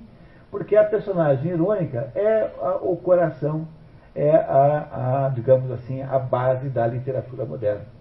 Quer dizer, é o sujeito que não consegue fazer nada mais. Quer dizer, é como se houvesse uma, um congelamento, né? né? houvesse um congelamento, da, um congelamento total do poder de ação humana, que é o que está representado aí por essa ideia de vamos, vamos, e ninguém sai do lugar. Não é esse o congelamento da possibilidade de ação humana? Só que, quando eu conto para vocês dessa maneira, vocês entendem o que eu estou querendo dizer. Mas se eu disser para vocês contar de uma outra maneira, aí vai parecer que isso é uma coisa muito diferente da que eu estou dizendo. Vai parecer, se eu disser a vocês, que essa é uma história existencialista. E o que, que é o teatro do absurdo, de que o Beckett é um dos principais responsáveis? Ele é uma, uma forma é, teatral, é uma forma de teatro que se prende, digamos, a esse movimento cultural chamado existencialista, que tem, por exemplo, na filosofia, pelo menos no mundo das ideias, dois grandes representantes, que é o Albert Camus e o Jean-Paul Sartre. Eu queria que vocês também tomassem um pouco de cuidado, porque nesse negócio de existencialismo não tem dois iguais. Cada um tem o seu. E cada um pensa de um jeito é, diferente essa história. Mas o, o, o que interessa aqui é falar um pouquinho no existencialismo do Camus. Tem um livro central chamado Mito de Sísifo, que é um livro importante para quem se interessar por esse assunto, que explica o que, que Camus entende por existencialismo. Esse é um livro fundamental, o Mito de Sísifo, está citado aí na obra, aí, né? Ah, Camus é, e Jean-Paul Sartre acabaram ficando amigos, depois brigam, né? E brigam por essa vida, mas eles se encontraram e gostaram do outro porque ambos eram existencialistas, portanto compartilhavam alguma coisa em comum. E isso que eles compartilhavam era a ideia de que é, esse mundo não tem nenhum sentido. Agora, quando alguém fala uma coisa dessas, você tem que tomar um pouquinho de cuidado para você é, separar o sujeito que diz isso porque acha que é assim, o sujeito que diz isso porque acha que os outros pensam que é assim. Porque essa é uma diferença importante, né? Você pode não estar concordando com isso. Ah, não é isso? Ah, o Camus, por exemplo, é tipicamente o autor que nunca nos dá muita certeza sobre o que ele pensa. Você pega o livro A Peste, que aliás nós interpretamos aqui, parece que ele é um existencialismo sartriano. Você pega um livro como o, o, o a Rebelião, a, a Rebelião é, Metafísica, a Rebelião, chama-se o Homem Revoltado, você tem um sujeito que está chamando isso tudo de doença, tá? acha que tudo isso é doença. Então, o Camus me parece ser alguém que ficou a vida inteira em dúvida. Ah, Jean Paul Sartre não. Jean Paul Sartre era um teórico do existencialismo, teorizou esse negócio filosoficamente num livro chamado Ser e Nada. Também vale a pena ler se você tem tempo e interesse pelo assunto. Mas os existencialistas achavam o seguinte, que é, o mundo não fazia nenhum sentido, que esse mundo era uma espécie de buraco, uma espécie de vazio. Não tem várias vezes o Vladimir falando isso, nós temos tempo, há muitos vazios para gente, a gente cair dentro, não temos problema. Né? Olha, qual, qual, é a situação do. a expressão absurdo foi inventada nesse livro aqui. Ah, esse é o livro que populariza a ideia do absurdo. Olha, o que é absurdo? O absurdo é a absurdidade da vida. É o fato que a vida não tem nenhum cabimento. A vida não tem origem, a vida não tem destino, a vida não tem valor, a vida não tem é, significado e tampouco a vida tem sentido. Ora, quando você descobre que a vida é assim, quando você se convence disso, você como que você cai dentro de um buraco existencial. Esse buraco existencial é o buraco daquele fulano que é, cava um buraco gigantesco, pula dentro não consegue mais sair fora, porque não tem os meios de sair. Bom, mas isso não é justamente a definição da personagem, do personagem irônica? Vocês compreendem que o existencialismo, seja qual for ele, incluindo esse aí do teatro absurdo, é o, o, só é possível para personagens irônicas, porque qualquer pessoa que não seja uma personagem irônica terá um poder de ação que, de um modo ou de outro, maior conforme a altura em que você está, é capaz de fazer alguma coisa para melhorar a situação, né? No entanto, se você é alguém que está abaixo da situação possível, quer dizer, se você é alguém que, que não consegue produzir nenhuma ação, então você é essencialmente uma pessoa que vê o mundo como sendo absurdo. Isso que nós chamamos de existencialismo no século XX é a teoria do mundo absurdo de quem é uma personagem irônica na vida. É mais ou menos uma explicação filosófica para o, o, o, o, Didi e o Gogó poderem dizer que a sua situação tem algum sentido. É uma explicação para você justificar a sua própria fracasso, a sua própria falência e fracasso existencial. O existencialismo trata desse, dessa vida impossível que é a vida que essas duas pessoas vivem, ou seja, uma vida de impossibilidade de ação completa e total. Essa é a personagem literária predominante no, no teatro do absurdo, predominante no, na literatura moderna, porque essa é a personagem, a personagem predominante na vida moderna. O teatro do absurdo apenas reflete o, o, o buraco em que nós fomos nos meter, em que caímos.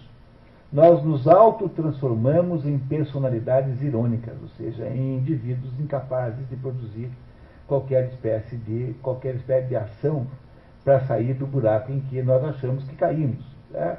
Quando você estabelece que o mundo é um buraco, né? você, e, e, você pula dentro dele e depois decreta que você é incapaz de sair, porque afinal de contas nada mais faz sentido. É como o sujeito que mata o pai e a mãe e depois pede clemência alegando que é órfão. É mais ou menos a mesma coisa, não é? Ou seja, essa peça que vocês acabaram de ler aí é uma espécie de testemunha, ela é uma parábola, né? É mais do que uma peça, é uma enorme parábola. Ela poderia ser contada num livro religioso, poderia ser contada num livro de aconselhamento moral, enfim. Ela é uma parábola, ela é mais do que uma peça. Ela é o testemunho da, do fim de uma época. Ela é o testemunho do esgotamento de uma sociedade. Ela é o testemunho da, do esgotamento da possibilidade humana de ação humana, na medida em que nós perdemos noção total e completa da nossa própria existência. O que, o que ninguém mais sabe ali é quem você é. Quer dizer, quem é Godot? Godot quem é? Godot é alguma coisa que nós precisamos ser. Tá? É, é alguma coisa que reflete uma, um sentido na nossa existência. O que, que se está procurando? Um sentido de uma existência que nunca vem, porque nós já nos colocamos no nível de personalidade irônica, portanto, nós não seríamos capazes de encontrar sentido nenhum. E esse sentido não é possível existir, ele não existirá jamais. Perdemos a possibilidade de, de, de sentido, se você perde a possibilidade de sentido existencial, você perde automaticamente a, a possibilidade de ação. Não há ação fora de uma existência com sentido. Porque a existência sem sentido ou seja, aquela em que você apenas está esperando Godot.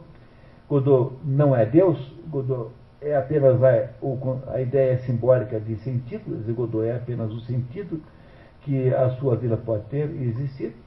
A sua vida é uma vida sem ina, de inação, é uma vida sem possibilidade de atuação, porque, afinal de contas, é, estamos esperando Godot a tragédia da sociedade contemporânea é desenhada com enorme habilidade e competência por essa obra. É, essa, essa incapacidade de encontrar um sentido para a sua existência. Lembrem agora de alguns trechos da obra que confirmam isso. Por exemplo, quando eles tentam levantar o, o pouso que está caído, né? o pouso que é a humanidade inteira, é, e nós somos encarregados pela humanidade de levantar. Aquele parágrafo em que o, o Vladimir diz assim, é, não, é noite, não é dia, acabou, está acabado. Né? Nós não temos mais, não haverá mais luz. Quer dizer, a ideia de que nós estamos esgotando o ciclo civilizatório existencial de alguma maneira está o tempo todo presente nisso. É como se fosse uma uma descrição da noite é, em que a humanidade inteira coloca-se na posição do modo, é, do modo irônico, ou seja, na posição de ser tornar-se incapaz por uh, uh, como é que é? Imuno, imuno deficiência adquirida né, de, por própria decisão de ser capaz de agir sobre o mundo. É, portanto, esse é um mundo estático, um mundo, um mundo uh, sem nenhuma potência de desenvolvimento, é um mundo onde nada mais acontece. A outra história que conta a mesma coisa de um modo diferente é a grande poesia de T.S. Eliot, A Terra Arrasada, que, que Wasteland, né? Wasteland, que provavelmente seria melhor traduzido por A Terra Gasta do que por Terra Arrasada. Talvez a melhor tradução, mas ela não tem não tem graça poética, por isso que ninguém usa. Mas The Wasteland significa terra gasta. Está aqui no nosso programa, ano que vem vamos ler a poesia de T.S. Eliot, The Wasteland, Terra Gasta. Pois essa terra gasta, esse esgotamento das possibilidades do sistema, é, é representado simbolicamente por esse despencar da, persona, da personagem humana, da humanidade, da personagem, digamos, imitativo alto ou lendária, para o despencamento total para o âmbito eh, estéreo da personalidade eh, irônica, que são esses dois aí. O existencialismo camusiano, sartriano, só é possível, só se justifica no mundo que perdeu os sentidos de vida, portanto, em um mundo que não é mais capaz de ação nenhuma, em que está completamente morto, está congelado e incapacidade de fazer alguma coisa. Diga, João.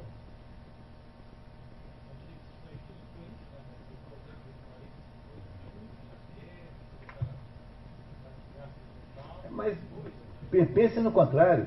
Talvez, como é que dá para entender que um, um, povo como o alemão foi capaz de produzir o nazismo? É um negócio tão extraordinário, é um negócio tão inacreditável, que você talvez tenha que fazer alguns contrários. Essas guerras aí são apenas o, a decorrência da deterioração completa da possibilidade, é, de, de, digamos, desse momento da existência do mundo. Porque a chave do enigma está na personagem irônica. Que quando as personagens, quando as personagens irônicas são aquelas que comandam o espetáculo, o que, que houve? Houve uma destruição do poder da ação humana. Nós nós devíamos estar organizando nossa vida a partir dos exemplos das personalidades, das personagens superiores, ou seja, do, da personagem lendária, da personagem divina ou do imitativo alto. Quando você vê a Ilíada, por exemplo, o que é a Ilíada? A Ilíada é a história de quem? É a história, começa dizendo assim, conto, conto a, eh, as musas né, que me ajuda a contar a ira de Aquiles. E termina assim, e assim foram os funerais de Heitor, domador de cavalos a Ilíada começa contando a história de Aquiles e acaba com os funerais de Heitor. O que é que esses dois são? Tanto um quanto o outro. São o quê? Imitativos altos. Personalidades imitativas altas. Porque nem, e esses dois são quase lendários. Porque, afinal, naquela época não havia muita. Havia uma certa mistura né, do, do, do divino com o humano. Mas esses dois estão entre o imitativo alto e o lendário. Ou seja, toda a educação grega, toda a formação do mundo grego, toda a paideia, e esse é o sentido do livro Paideia de Werner Egger, de que, aliás, eu faço um grupo de leitura com professores em Paranavaí todos os meses. Então, toda a ideia da paideia é uma ideia de produzir a imitação do, do Heitor e do Aquiles, ou seja, aquelas duas personagens que, mesmo sabendo se condenadas pelo destino, mesmo sabendo que as suas vidas estavam irremediavelmente perdidas, iriam ser sacrificadas ao heroísmo que lhes era é, possível negar, contanto que eles quisessem, em compensação, ter uma existência, uma existência é, medíocre. Enquanto o paideia, né, era, então, portanto, esse, esses, esses, esses tipos imitativos altos eram um modelo existencial humano, Quer dizer, todas as pessoas, eh, de alguma maneira, orientavam-se sobre esse modelo. Na história que nós estamos vendo aqui, o modelo existencial é o irônico. Dois sujeitos que não conseguem nem entrar num acordo sobre seja quarta-feira.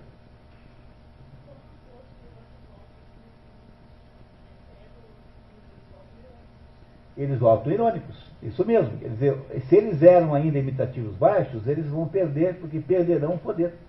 Ou seja, a ação humana sem sentido só transforma o ser humano em alguma coisa que é menos. É, degradação. Essa degradação, essa degradação acontece na história da literatura. Vocês entenderam o que eu estou querendo mostrar para vocês? É muito importante vocês terem entendido esse negócio do Aristóteles, porque é esse, é esse modelo do Aristóteles barra Northrop Frye que ajuda a entender o fenômeno que está aí presente nessa obra chamada Esperando Godot. Agora, o, o, o é, Beckett, ele não está de acordo com isso, quer dizer, ele faz isso como uma é, obra denúncia, só que ele não chama assim, obra denúncia, ele não, é, não, há, ele não, fala, não age como isso publicitariamente. Mas no fundo, no fundo ele está descrevendo muito bem o que acontece em cada época, porque em cada época tem um gênio escrevendo, né? Não é isso? Tá? Então, é mais ou menos é, aquilo que eu falei para vocês. Vocês não podem ah, achar que o Beckett necessariamente ele, ah, ele concorda com isso. Agora, o que, que faz o sujeito que é o, a personagem irônica? Ele diz assim, não, mas o mundo é assim mesmo, porque veja, nós não temos chances de profissional, é tudo muito difícil, porque todo mundo me discrimina, porque eu sou isso, eu sou aquilo, porque eu sou preto, porque eu sou não sei o quê, porque eu sou gay, porque eu não sou daquele quanto, porque eu sou sei o que das quantas. Então, o sujeito que é a própria personagem imitativa baixa, o que, que ele faz? Ele, ele, ele, ele apoia a existência dessa obra pra, apenas para afirmar assim: de fato, o mundo é uma coisa completamente absurda, o que, que eu posso fazer? Quando, mas, na verdade, o problema é que o mundo só é absurdo porque você cavou um buraco e pulou dentro.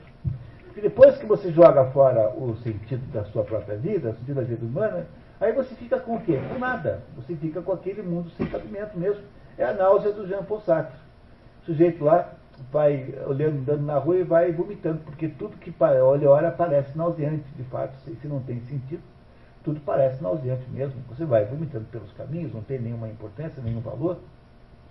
Esse é o mundo que é vivido pelo homem moderno, que se coloca ele mesmo na postura de é, irônica. Ele vira, ele se transforma no irônico, quando antigamente imaginava-se algum heroísmo. Né? O caminho não consegue resolver o problema, porque ele chega aqui e fala assim, ó, o mundo é absurdo. Ele acha isso mesmo, o caminho acha isso. Ele fala assim, bom, para esse mundo absurdo, está nesse livro aqui, tem quatro jeitos de lidar. O primeiro jeito é a gente se suicida. Tanto é que o primeiro capítulo do livro é a primeira frase importante, né, chama-se Um raciocínio absurdo, o absurdo e o suicídio. Ele vai dizer assim, quer ver? ele vai dizer uma frase famosíssima que é assim: só existe um problema filosófico realmente sério, o suicídio. Então, a primeira solução para a absurdidade da vida é o suicídio. A segunda solução para a absurdidade da vida, de acordo com, com Camus, é você viver tão loucamente, absurdamente como a vida é, que é o que é o modelo do Dom Juan. Nós vamos estudar daqui a dois encontros. O Dom Juan é um sujeito que vive uma vida louca, né? Louca, completamente louca. Vocês verão lá, não vamos antecipar muito. Então esse é o segundo jeito. O caminho não acha que seja bom isso. O terceiro jeito é você procurar uma explicação metafísica para isso, tentar descobrir qual é o, a razão religiosa, enfim, o que for metafísica para justificar isso. Ele acha que isso é besteira, é, é o que ele faz, o que ele contar aquele padre na peste, né, aquele, aquele padre uh, como era o nome dele mesmo? É, é, é, Menelu, né? que é o padre da peste, ele transforma nesse bobalhão, assim, uma espécie bobão, que está querendo explicar a peste como, como tendo uma, uma, uma, uma, um sentido divino. E a quarta opção, que o Camus acha que é a certa, é virar o Merceau. Do estrangeiro, ele escreveu os livros ao mesmo tempo, esse aqui, o estrangeiro, foram escritos juntos ele, ele acha que é virou começou. O que começou é? É o sujeito que começa a história assim, né, estrangeiro, né? Aujourd'hui, mamãe é morta. Hoje minha mãe morreu. Ele não, ele não verte uma lágrima. Porque ele não quer ser eh, desonesto com ele próprio. Ele não sente nenhuma emoção, então ele também não verte lágrima nenhuma. Veja, então o caminho não sabe resolver o problema, porque ele, no fundo, pensa que a solução para o problema da absurdidade da vida é se comportar como o Messor que é um sujeito assim que resistirá à absurdidade da vida com heroísmo, de sinceridade, honestidade pessoal. Mas no fundo é só um pouco de ilusão, porque a última obra do Camus chama-se A Queda. A Queda é a história de um fulano, que é um advogado que se deu mal na vida, que mora no meio de um bordel, mora num bordel na, na Holanda, nem sei onde é, Amsterdã, sei lá, enfim e que passa todas as noites da sua vida numa, numa mesa de um bar, tomando uma bebida, esperando que apareça alguém distraído para sentar com ele e ele contar a sua queda. A, o, a queda do, daquele, daquele, aliás, o Mauro Zanata, que faz aí o, o, aí o Esperando Godot, faz o monólogo da queda com uma enorme competência, uma hora de, uma hora de, de, de, de declamação do livro do caminho, que se chama ele, a personagem chama-se. Uh, às vezes eu esqueço os nomes, tá? mas já, já vou lembrar. Né? E Clement, Clement é o nome da personagem. Então, esse Clamant é, é, de alguma maneira, o próprio caminho, que está dizendo que não deu certo. Né? A própria vida do caminho não deu certo. É uma espécie de última obra, assim, meio que epitáfio. Né? Jean-Baptiste Clamant esse, essa personagem da queda do Clamão, não é Clemão, é Clamã de clamar mesmo, é, com A, Clamã de clamar. O, que acontece é isso, quer dizer, toda, toda a possibilidade, toda o, a, o que eu acho que precisa se saber aqui, pessoal, é o seguinte, a, a saúde espiritual humana, mental humana, depende de um conjuntinho pequeno de regras, quer dizer, a coisa mais fácil que tem é você enlouquecer. Por isso que a literatura existe, que é para nos lembrar sempre de como é que é ser normal, porque a gente tem que recuperar isso de alguma maneira. Mas é uma coisa tão frágil, tão frágil, tão frágil, que qualquer, experi qualquer experiência de híbridos, qualquer experiência de vaidade vai produzir esse vazio existencial enorme na sua existência. Depois que esse vazio está colocado, está feito, você automaticamente perdeu o poder de atuação sobre a sua própria vida. Você se transformou numa mistura de Didi com, com, com um Gogô. Quer dizer, aqueles sujeitos que estão sempre esperando Godot e Gogô nunca vem. E eles, quando querem ir embora, não podem. Eles estão paralisados pela sua própria inexistência de sentido.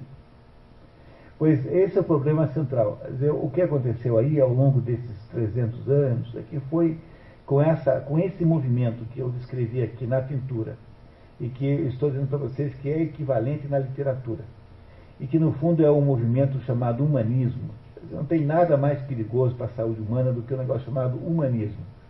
Uh, o humanismo de todos, os, todos os, os, esportes é aquele de maior risco, porque toda, toda tentativa de explicar o homem pelos seus próprios critérios, toda explicativa de reduzir o homem à sua própria, eh, digamos, natureza uh, aparente, a sua fenomenologia, se quiserem chamar assim, é enlouquecedor. Em última, em última análise, irá enlouquecer a humanidade. Esse enlouquecimento é depois transformado em filosofia profunda, que é esse negócio chamado existencialismo. Ora, aí aparecem esses sujeitos geniais, como Ionesco, como esse aqui, sobretudo, e fazem essa tremenda gozação dessa história, porque é óbvio que isso é uma gozação, não é? Ninguém, ninguém pode imaginar que o, o, o Beckett esteja apoiando isso, ele está apenas dizendo, olha, o mundo transformou-se nesse negócio aqui. É isso que o mundo é agora. Nesse momento é assim. Dando razão, portanto, aos velhos gregos que diziam que aquilo que nos mata é a híbris, o que nos mata é o orgulho, aquilo que nos mata é a vaidade que é inadequada para a existência humana. Pois a, a é o problema se você quiser falar em termos modernos, cristãos, a soberba, né, que vem a ser a mesma coisa, é, é, o principal defeito que um ser humano possa ter. É o mais, dos pecados capitais é o mais grave, né, na sequência de pecados capitais, vocês sabem que a primeira é a soberba, depois vem, depois da soberba vem a, uh, depois vem a, uh, depois da soberba vem Bom, já, já, já pulo esse, já digo, depois vem a ira, depois da ira, sempre menos grave, né? Depois tem a gula, depois tem a avareza, não, primeiro a avareza, depois a gula e por último a luxúria. Viu que bom? Vai dar. Vaidade, vaidade. Soberba, vaidade. Soberba, vaidade e ira, né? avareza, é, gula e luxúria. Luxúria é o menos grave dos pecados capitais. É, a gula e a luxúria são menos graves porque são apenas extrapolações quantitativas, são exageros de assuntos que são, estão associados à capacidade humana normal. Né? Não é isso? Soberba mais grave. Depois da soberba vem a vaidade, depois da vaidade vem a, a ira, depois da ira vem a avareza, depois vem a gula e por último vem a, a luxúria. Faltou um? Preguiça? A preguiça. Desculpe, perdão, perdão. Tá, vamos agora acertar, tá? Então vamos lá, de novo, agora acerta. Mais grave soberba. O segundo, a inveja. Porque a vaidade, na verdade, é um tipo de soberba apenas. Tá? Então, é, inveja é o, é o, segundo pior. Depois da, depois da inveja vem a ira. Depois há um pecado intermediário chamado preguiça, que é um pecado intermediário porque ele é uma espécie de divisor de águas entre os dois grupos. Os de cima que são graves, muito graves, porque são tentativas, fazem mal aos outros. Né? E a, a, a, preguiça é uma, no fundo, é um pecado de omissão. Isso que é a preguiça. Depois, abaixo de preguiça, há os pecados que fazem mal só a você mesmo e que, e que, portanto, são menos graves, porque são extrapolações quantitativas de situações humanas naturais. Por exemplo, comer é um ato é, legítimo. A gula é comer demais. Luxúria é. Sexo é um ato legítimo. A luxúria é ter sexo demais. Exagerar a importância do sexo. É isso? Né, eu sempre digo, né? Por que, que Deus teria dado, se não fosse para você brincar, por que é que Deus ia ter dado para você o parquinho de presente? Né? Portanto, a luxúria é obviamente legítima. Né? É isso. Claro, né? conclusão. Né? Conclusão mais notável do que essa é só aquela assim: é muito melhor ser rico com, com saúde do que pobre doente. Essa também, né? Essa, né? Essa é muito melhor. Então, então o, o que acontece aí é que o maior de todos os pecados é a soberba, isso no critério cristão. Né? Para um grego que não tinha cristianismo nenhum, o maior critério é a híbris. Híbris, que escreve com, com, com o tremado, como em alemão, né? ou então com Y, tal, como queiram escrever. O, o, o, o som é de híbris, híbris.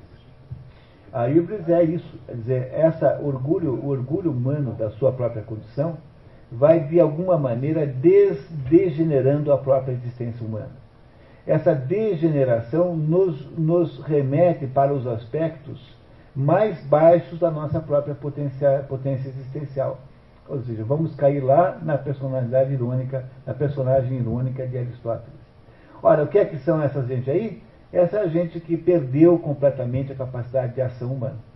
E elas perderam por quê? Porque o mundo se transformou em personagens irônicas. Nós destruímos a possibilidade de, de, de heroísmo verdadeiro, real, concreto. É isso que está contando aí para vocês nessa história. É um retrato extraordinário, magnífico da, da, da, do estado da condição humana no momento em que nós hoje existimos. Então, pessoal, dúvidas, pessoal, perguntas, vamos lá. Temos tempo ainda? É, então, o sujeito que, o sujeito que, é, boa lembrança, Fernando, esqueci de comentar, quer dizer, qual é, quem é que está absolutamente, quem é que está é, completamente destruído pela possibilidade da predestinação, aquela predestinação do Santo Agostinho? Aquele sujeito que acha que não tem nenhuma força de ação. Porque se você acha que ainda pode fazer alguma coisa, você diz, não, eu falei, eu vou fazer. Mas para quem não tem mais força nenhuma, a ideia da predestinação é uma ideia assustadora, é terrível, porque você não tem nenhum poder de, de, de, de sair daquilo, você, você é, é, prisioneiro daquela situação para sempre, não há modo nenhum disso, de, disso melhorar. É? Isso. Tá? É isso mesmo, quer dizer, essa, essa história dos dois ladrões comprova e, e, confirma essa ideia de que se trata aí da perda da potência humana de salvação, que é todo mundo virar personalidade, personagem irônica. Todo mundo virar aleijado, todo mundo virar criança, todo mundo. O mundo moderno não é infantil? Pode ter alguma coisa mais infantil que o mundo moderno? Não há nada mais infantilizado do que o homem moderno. Todo mundo quer ser criança até os 50 anos. Não, é isso. É o Mick Jagger, pô. Entendeu? Todo mundo quer ser, todo mundo tem gosto, tem, tem, tem é, exigências é, infantis de direitos é, absurdos, de direitos inadequados. Todo mundo é criança, todo mundo é cheio de direitozinhos, são todas crianças mimadas. Quem explicou melhor do que ninguém isso é o Ortega Gasset, que chama dele, né, como é que é? Dele senhorito, né, ele senhorito, como é que ele chama mesmo? O nome que ele dá no, no, na Rebelião das Massas, senhorito insatisfeito. Quer dizer, é o, a criança mimada que é o homem moderno. Então todo mundo infantilizou-se, todo mundo veio para o âmbito da personagem irônica. Então ninguém pode nada, está todo mundo é, castrado, porque você não pode nada ou porque você acha que não pode, ou porque você se infantilizou, ou porque você autocastrou a sua própria possibilidade de ação. É isso, o mundo moderno é um mundo de crianças, crianças que precisam ser tuteladas por alguém. É por isso que o mundo moderno enxerga esse negócio chamado, é, essa, essa ascensão incrível do Estado. Eu, eu tenho a impressão, eu queria até alertá-los contra isso, que essa confusão que está aí agora no, no mercado financeiro, isso é, te, tecnicamente, a explosão de uma bolha. A, a, a, a, história da economia é uma história de bolhas. Então, o Galbraith tem um livro muito bom que se chama uh, uh, o, alguma coisa dos mares do sul, que é, conta como funcionam as bolhas econômicas. O que, que, o que é uma bolha econômica? Uma bolha econômica é o que aconteceu nos Estados Unidos. Uh, então, para vocês entenderem o que aconteceu lá, vou contar para vocês a história que me contaram. Alguém me disse que o irmão mora nos Estados Unidos e comprou uma, uma, uma casa por 200 mil dólares. Financiou 150 mil. Ficou devendo lá uma prestação. Aí, o, o, como os bancos emprestaram dinheiro para todo mundo comprar casa, o preço das casas subiu. Porque para fazer uma casa demora dois anos e para você comprar uma casa demora 15 minutos. Que a demanda é sempre mais rápida que a oferta. Tá? É isso? Tá? E aí, o que aconteceu? As casas começaram a valer mais. A casa desse fulano passou a valer 500 mil dólares. Aí o gerente do banco chamou e falou assim, olha, vamos fazer um negócio? Seguinte, eu vou te dar mais 200 mil dólares para você gastar no que você quiser, e você fica devendo 350. Como a casa vale 500, eu estou com garantia suficiente. E a tua prestação, em vez de ser de 150, será de 350. Aí pô, grande negócio, porque a taxa de juros desse financiamento é a mais baixa de todas. É um financiamento longo. E aí então, pegou os 200 mil dólares e comprou um monte de bugiganga, quatro carros, aquela coisa. O brasileiro faria naturalmente nessa situação. E aí, quando, quando você, quando ninguém mais paga, aí o que acontece? Os bancos descobrem que as carteiras imobiliárias não têm é, solvência, porque os, os, as garantias são incapazes de cobrir a dívida. E isso aconteceu na carteira imobiliária, mas em todas as outras carteiras. Isso é uma enorme bolha de crédito que explodiu. A economia real, essa vai continuar existindo, mas ela vai ficar mais lenta porque a economia real, murchando o crédito, ela, a economia real sofre. Né? É o crédito que murcha. A crise é de crédito. Não é isso? Bom, qual é a solução? Parece que o problema é tão grande, tão grande, tão grande, que você tem que estatizar todo o setor bancário. Como diz aquele indiano, que, aquele iraniano que previu essa crise, só tem um banco no mundo hoje, que é o FED. Porque os outros bancos todos é, de alguma maneira, precisam do FED para poder rolar suas posições ou quebrar. Bom, será que esse negócio não está, assim, é, ensejando a possibilidade de haver um aumento do controle internacional sobre finanças com base em instituições multi, multilaterais, como, por exemplo, aquela instituição que tem em Basel, com base, no, por exemplo, no FMI, é, em, ou instituições novas que seriam criadas junto à ONU, Há aí uma séria possibilidade desse negócio é, não sendo resolvido a antiga, porque resolver a antiga é deixar quebrar. Como os americanos seriam feitos se não fosse na época da eleição. Né? Imagina, né? porque a eleição americana é daqui a um mês. Né? E, e, não sei, eu acho que o Bush, o, o, o Barack ganha, né? Porque daqui a um mês vai estar pior. Né? Não sei, parece, né? Parece. Mas o menos de um mês, menos de um mês, é 10 de novembro, né? Parece. Primeiro, puxa, é 20 dias. A eleição americana. Ah, não sei se foi. É, não sei. É, isso tem que ver também com cuidado. É, é, mas o. Mas é preciso lembrar que o Partido Republicano, que tinha o poder, achou que isso era uma boa maneira eleitoreira também. Está todo mundo culpado. Mas é, o que eu estou preocupado não é com a questão do, da crise em si. Eu quero dizer o seguinte: numa sociedade de crianças completamente infantilizada, você tem a maior facilidade do mundo de estabelecer governos autoritários e totalitários. Por quê? Porque o governo aparece como provedor, o que vai cuidar. Então é assim: como é que uma mulher antigamente fazia quando era ofendida por um homem? Dava-lhe um tapa na cara. Um sujeito, o cavalheiro, recebia o tapa na cara, ficava com vergonha e ia embora. Agora, o que acontece? Vão, vão fazer uma denúncia no Estado. Vocês compreenderam a diferença que, que, que se tem? Quer dizer, uma mulher que era capaz de controlar qualquer homem, menos os loucos, mas esses ninguém controla, agora, em vez de ter a autoridade e autonomia na sua própria vida, vai pedir a correr no Estado, dizer, ah, ele me cantou, não sei o que, o meu chefe fez isso, fez aquilo. Vocês não acham que isso é um rebaixamento ontológico extraordinário?